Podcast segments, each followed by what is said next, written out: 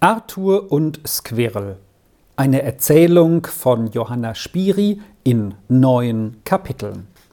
Kapitel 1 Auf der Lerchenhöhe. Die Lerchenbäume am Hügel standen im ersten jungen Grün und wiegten ihre Zweige im frischen Frühlingswind. Bis hinauf zum Tannenwäldchen zogen sie sich in Gruppen da und dort über das Weideland hin, und oben im Wäldchen schien ihr liebliches Hellgrün allerwärts zwischen den dunklen Tannen heraus. Nicht umsonst hieß der Ort mit der schönen Kirche, die weit ins Tal hinabschaute, auf Lerchenhöhe. An dem Stamm der jungen Lerche gelehnt, auf deren Zweigen die Vögel am lustigsten pfiffen, saß ein Junge den Kopf auf seine Arme gedrückt. Er weinte und schluchzte jammervoll. Jetzt ertönte von der Kirche herauf der helle Ton der Abendglocke, der Junge sprang vom Boden auf, er schaute nicht um sich, nicht zurück, als ob er sich fürchte, noch irgendetwas von den lieblich wogenden Bäumen, den blauen Veilchen, den lustigen Vögeln zu sehen oder zu hören, stürzte er den Hügel hinab, der Kirche und dem nebenanstehenden Pfarrhaus zu. Am Pfarrgarten stand die alte Magd mit einem großen Besen im Arm. Sie hatte den gepflasterten Hofraum so eifrig reingewischt, dass sie ein wenig ausruhen musste. Das junge Mädchen, das unterdessen drinnen auf den Knien liegend den Hausflur putzte, konnte durch die offene Tür bemerken, was draußen vorging. Plötzlich sprang es auf die Füße und kam herausgerannt. Base Trine, rief es der anderen zu, ich muss auch ein wenig aufhören, da draußen bei euch ist so schön, und mit dem Hausgang werde ich schon noch fertig. Ja, natürlich, fertig wird man immer, es fragt sich nur wann, gab die Base zurück. So komm, ich habe auch so viel zu denken. Wenn du nur ein wenig vernünftig wärst, dass ich mit dir über alles reden könnte, so täte ich es gern. Es drückt einen ja fast das Herz ab, dass alles so gehen musste. Eben darum wüsste ich gern etwas, entgegnete die Junge schnell. Erzählt doch, wie alles zuging. Ich höre fürs Leben gern erzählen, und dann kenne ich ja den verlassenen Buben nun auch.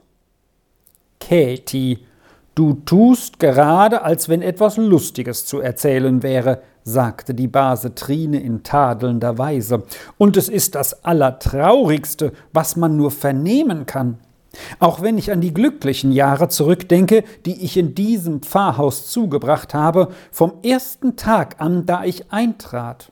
Du weißt ja, dort drunten am Wasser stand lang schon die große Fabrik und arbeitete prächtig. Da hatte ich als Magd gedient seit vielen Jahren, denn zu unserer Zeit hieß es früh für die jungen Leute fort, hinaus an die Arbeit. So kam ich ganz jung nach Lerchenhöhe in die Fabrik als Kindermädchen. Da war ein Bübchen von einem Jahr und ein Schwesterlein war eben angekommen. Ach, wie sah ich die beiden aufwachsen und gedeihen und sprechen lernen, ich war ja immer um sie. Die Frau war rüstig und verstand alle Arbeit und führte mich zu allem an. Ich war nicht nur bei den Kindern, ich musste meine Hände auch tüchtig zur Arbeit gebrauchen, das kann ich dir sagen. Die Kinder wuchsen und wuchsen, mir ist es geradezu, als wären es nur Tage gewesen, was Jahre waren, und auf einmal war der Bub, er hieß Eduard, sechzehnjährig und kam fort auf die Schule in die Stadt. Und das Jahr darauf kam dasselbe für das Töchterchen Ella, nur dass sie nicht auf die Schule nach der Stadt kam, sondern weit fort ins Französische, in ein Institut, wie man so sagt. Bis dahin hatten sie allen Unterricht hier in diesem Pfarrhaus gehabt, vom Herrn Pfarrer, der nur einen einzigen Buben hatte. Die drei Kinder hatten immerfort zusammengesteckt, auch außer den Unterrichtsstunden, wie es so geht. Da war auch keine andere Gesellschaft für sie, und der Junge hier im Pfarrhaus war nur wenig älter als der unsrige. Der ging mit unserem fort auf die Schule. Als nun unsere Ella wieder daheim war, nach zwei Jahren, da war es so schön anzusehen, wenn die zwei jungen Herren in die Ferien nach Hause kamen und immer einer artiger mit der jungen Ella war als der andere. Und sie verdiente es. Sie war so brav und tätig und hatte ein so freundliches Gesicht und fröhliches Wesen, und ihr Bruder Eduard war ihr der Liebste. Wenn sie so alle drei auf unserem offenen Wagen saßen, um auszufahren, unsere zwei vorn sitzend, weil Eduard immer selbst kutschierte, und hinten der Pfarrhaus Arthur, dann war's eine Freude, die drei anzusehen, so jung und so schön und so froh waren sie. Aber dann kamen andere Jahre. Da kam ein junger Herr aus der Stadt, der wollte gern unsere Ella zur Frau haben und hierher ziehen, um unserem Herrn in der großen Fabrik beizustehen, denn da war immer mehr zu tun, und lange schon hatte unser Herr danach geseufzt, dass ihm doch bald ein Sohn beistehen möchte. Aber unsere Ella weinte und sagte, mit keinem Menschen könne sie ihr Leben zubringen, als mit dem Pfarrhaus Arthur. Und der jammerte auch und bat, unser Herr solle die Ella nicht fortgeben, er könne nicht leben ohne sie. Unser Herr war ja so gut, aber Hilfe musste er doch haben. Er war vom Morgen bis am Abend an der Arbeit. Er hatte ja auch seine ganze Freude an der schönen Fabrik, die er selbst gebaut und dann immer wieder vergrößert hatte. So wollte er nun, dass der Sohn heimkomme und eintrete und sich freue an der schönen Arbeit. Aber unser Eduard konnte nicht. Er war nun einmal so anders geartet und meinte, der Vater solle ihn fortstudieren lassen, ganz andere Sachen, als er in der Fabrik brauchte. Und zuletzt sagte er dem Vater, es sei ja gleich um die Fabrik, am liebsten wollte er, der Vater würde sie abgeben. Das kränkte unseren Herrn sehr, denn er hatte so viel dafür gearbeitet. Da kam unser Eduard lang nicht heim in die Ferien, und zuletzt schrieb er, es sei besser, er gehe in die Welt hinaus, sein Anblick würde doch den Vater immer kränken, denn in die Fabrik könne er nicht gehen, und dass der Vater das immer wünschen müsste, begreife er wohl. Da gab es viele Tränen bei unserer Ella und bei der Mutter nun gar, und wochenlang ging der Vater umher und sagte kein Wort. Dann kam die Hochzeit, aber natürlich erst nach einigen Jahren. Du musst nicht meinen, Katie, dass das nur so von einem Tag auf den anderen sein kann.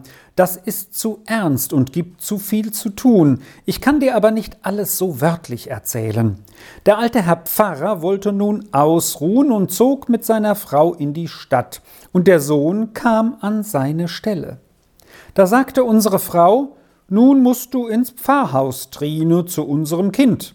Ich kann eher ein junges und unerfahrenes Persönchen nehmen, aber in ein Pfarrhaus gehört eine rechte und tüchtige Magd, und unsere Ella ist noch jung, du hast die Erfahrung. So ging ich und habe alles mit ihnen durchgelebt im Pfarrhaus vom ersten Tag an. Sie lebten so friedlich wie die Engel im Himmel, und unsere Freude ist nicht zu beschreiben, als nach ein paar Jahren der kleine Arthur ankam, kugelrund und mit roten Backen. Wie glücklich wir lebten, ist nicht zu sagen. Unser guter Herr, der Papa und die Frau zogen endlich noch zu uns, denn als der Sohn fort war und es sicher war, dass er die Fabrik nie übernehmen würde, verlor unser Herr die Lust daran, und die Frau und die Tochter trieben, dass er sie verkaufe. Zuletzt tat er es, und nun kamen sie zu uns hinauf und hatten die ruhigsten Jahre ihres Lebens in unserem Pfarrhaus, und kein Haus war so friedevoll und gesegnet wie unser Pfarrhaus. Der kleine Bube war aller Freude so brav und gut und gedieh so herrlich wie ein Rosenäpfelchen im besten Jahrgang. Unseren alten Herrn und die Frau verloren wir im gleichen Jahr. Es werden nun so neun Jahre sein. Und dann? Was kam dann? Ich kann's fast nicht sagen, so schnürt es mir das Herz zusammen. Vor fünf Wochen musste sich unser Herr Pfarrer plötzlich niederlegen, so schüttelte ihn das Fieber. Unsere Frau pflegte ihn Tag und Nacht, aber die Woche nachher konnte sie nicht mehr, es hatte sie noch härter angepackt. Noch eine Woche, und wir hatten keine Frau Pfarrer mehr, und nach zehn Tagen trug man auch den Herrn Pfarrer zu Grabe. Es ist nicht zu sagen, wie schrecklich es war. Aber nun mach fort, Katie, morgen soll der Pfarrverweser hier einziehen.